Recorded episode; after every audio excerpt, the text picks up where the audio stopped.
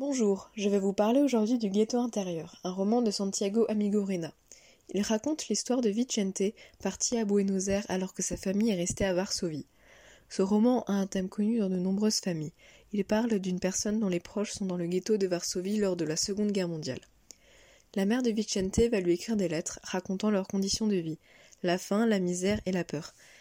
Vicente et sa famille sont juifs, ce qui va amener Vicente à se poser des questions sur son sentiment d'appartenance.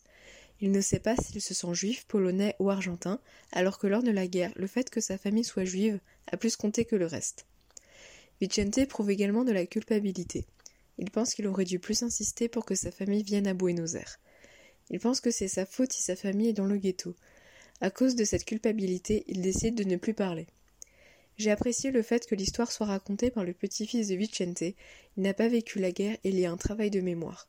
Ceci nous rapproche de l'histoire car nous n'avons pas vécu la guerre non plus. Je trouve que c'est intéressant d'avoir le point de vue de Vicente, car il n'est pas dans le ghetto et il se l'imagine comme nous pouvons l'imaginer.